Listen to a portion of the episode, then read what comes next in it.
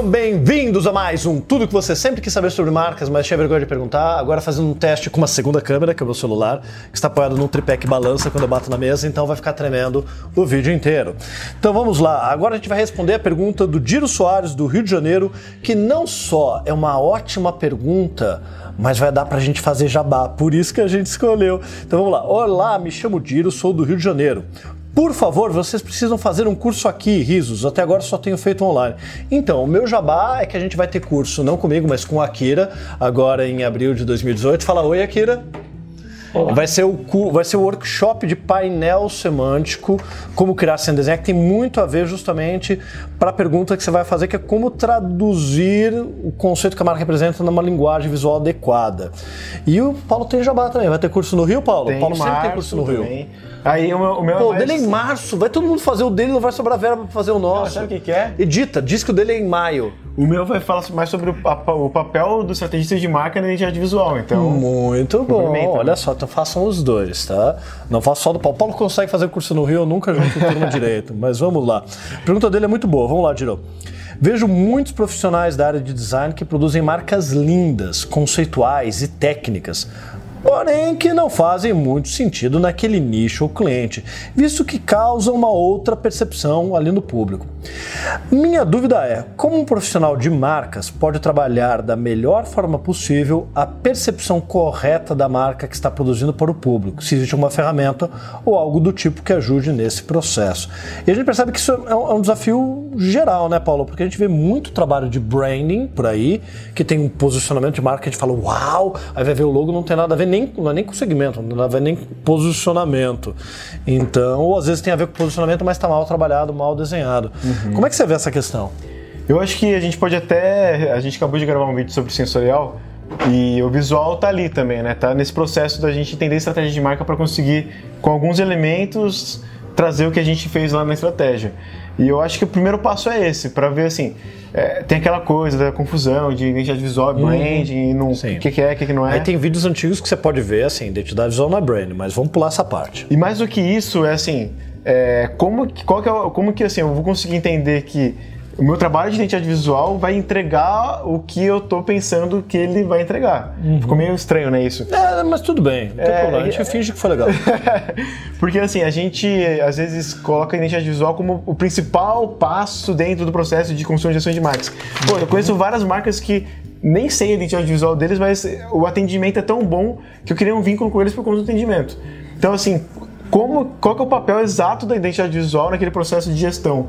Acho que agora ficou um pouco mais claro, assim. Boa. Então, como que eu consigo entender o que está na minha estratégia? É, a partir disso, os elementos que eu preciso trazer na identidade visual para fortalecer o que está lá, né? Porque se é um o brand é um trabalho contínuo, né? Um trabalho que nunca acaba, porque é de gestão ali. Eu preciso sempre fortalecer o que está no meu posicionamento, na minha personalidade.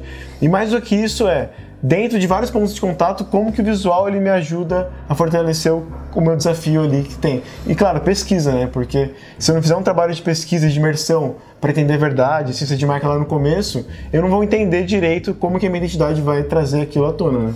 É, o que eu vejo, eu acho que, assim, se eu interpretei bem a tua pergunta, Diro, eu acho que tem tu- tudo a ver com isso, assim. Você tem, quando fala do profissional de criação de identidade visual, aquele que está mais preocupado em seguir um padrão que ajuda a identificar qual é a categoria, classe do produto, que é o que você colocou na tua pergunta como objetivo talvez seu.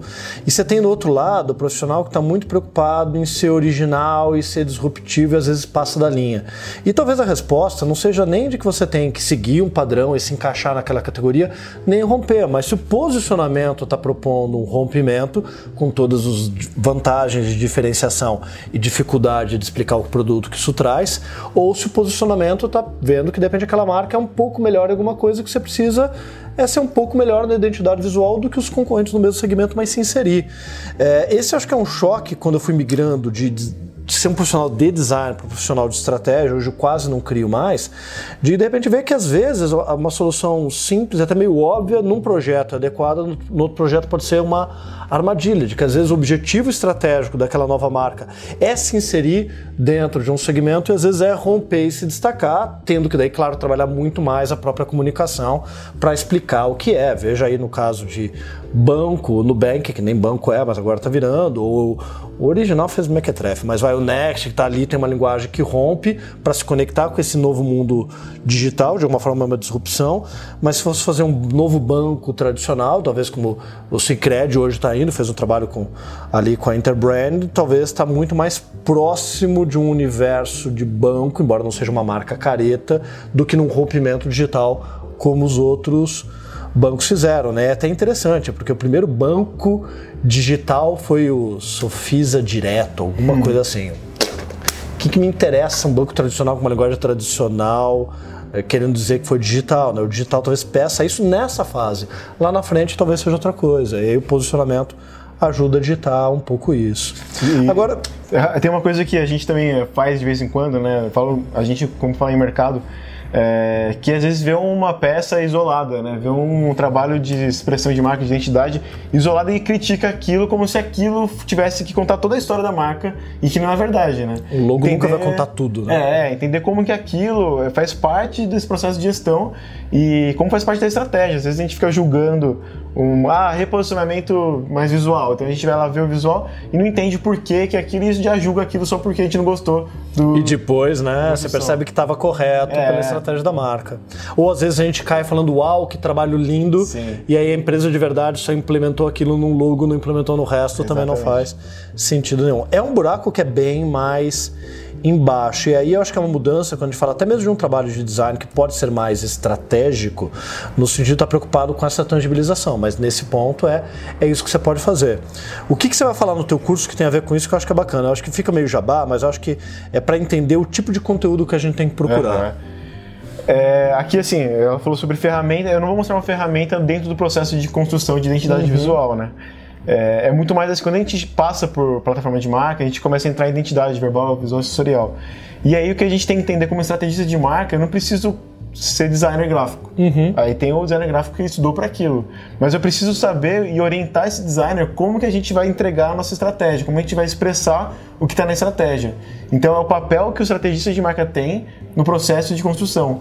Então, ajudando até a estabelecer um briefing mais claro para uma equipe de criação do quanto ela tem que ser talvez mais tradicional, conservadora ou disruptiva. E a gente até tem uma ferramenta que chama níveis de ciência de identidade que tem no Praticando, é, que a gente organiza alguns atributos dentro de três caminhos ali, que é a essência de marca, a expressão barra personalidade de marca e os valores de negócio. E isso é uma ferramenta que todos os designers que eu trabalho, eles gostam bastante na hora de construir, porque ajuda eles a entenderem mais a fundo, não só num briefing, né? E às vezes a gente até apresenta um projeto inteiro para conseguir criar o trabalho de identidade visual, mas uma ferramenta simples que eles sabem o que está na essência e precisa permear pontos de contato, o que está na personalidade e ajuda na expressão de marca, e o que é mais relacionado ao negócio e que precisa também contar a história do negócio. Uhum. Então é uma ferramenta que vem da estratégia, mas que também ajuda os designers ali na hora da construção. Da nossa parte, a ferramenta que a gente desenvolveu, uma técnica própria nossa de painel semântico, não é mood board, não é colagem, embora também esse método tenha lá suas validades, mas para justamente justamente entender como você traduz os atributos da marca em cor, forma e tipografia de uma maneira mais assertiva, criando um pré-projeto de desenho. É isso que a Kira vai dar no workshop, que uma técnica que a gente desenvolveu aqui funciona bem. Até pra gente, como criativo, porque às vezes você liga a cabeça, agora eu sou estrategista, agora eu sou criativo. Você está numa semana que você está afim de amarelo, você vai enfiar o um maldito amarelo em algum lugar.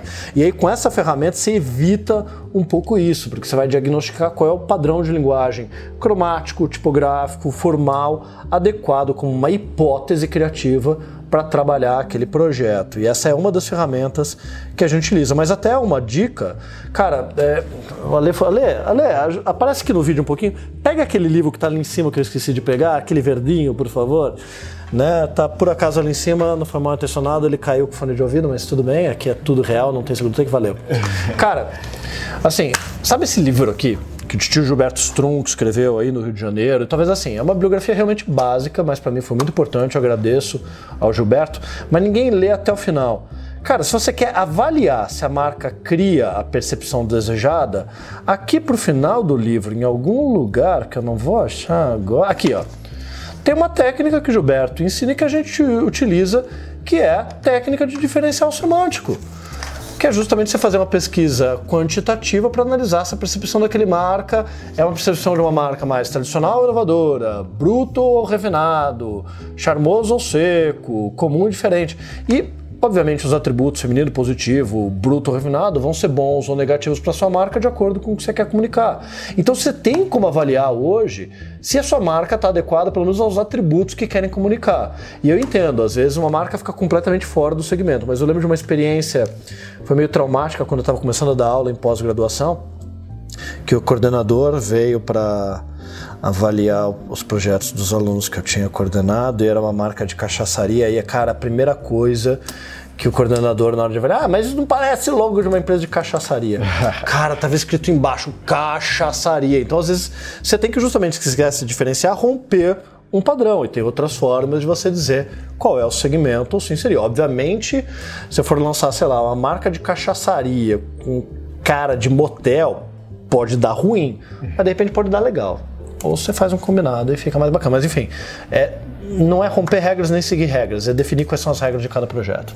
E, e até eu achei legal essa, essa, possível ferramenta que você apresentou. Eu acho que uma coisa importante também é a gente sempre fazer pesquisa quant é, ou quali, que seja, uhum. mas de percepção com as pessoas certas, né? Não às vezes só pegar e jogar em algum lugar do Facebook e pronto. Exatamente. Mas a percepção para mim do que é cachaçaria é diferente para você, que é diferente para Akira, e que pra, talvez para uma pessoa que more a 100, 100 km ou 1000 km da gente vai ser outra outra percepção. Também é conseguir atingir as pessoas corretas ali. É, porque você tem que direcionar. E às vezes você tem mais de um grupo para pesquisar e às vezes até grupos de controle para aplicar. Sim. Muito bom. Valeu pela pergunta, Diro. A gente sempre gosta quando a pessoa elogia a gente e quando dá oportunidade para fazer jabá. E a gente fez o jabá duplo. Agora vamos ver qual curso vende mais. Valeu. Se é o do Akira ou é o do Paulo. Eu já falei pra gente fazer juntos. É segundo vídeo, o terceiro eu vou falar de novo. Tá bom. É, é, assim, o que, que acontece? A ideia de marketing é a nossa principal concorrente, entendeu? então eu já falei hoje com o Paulo. Ou a gente vai ficar grande vai comprar o Paulo ou o Paulo compra a gente. Então uma hora vai ter uma fusão aí. Valeu, pessoal. Obrigadão. Valeu.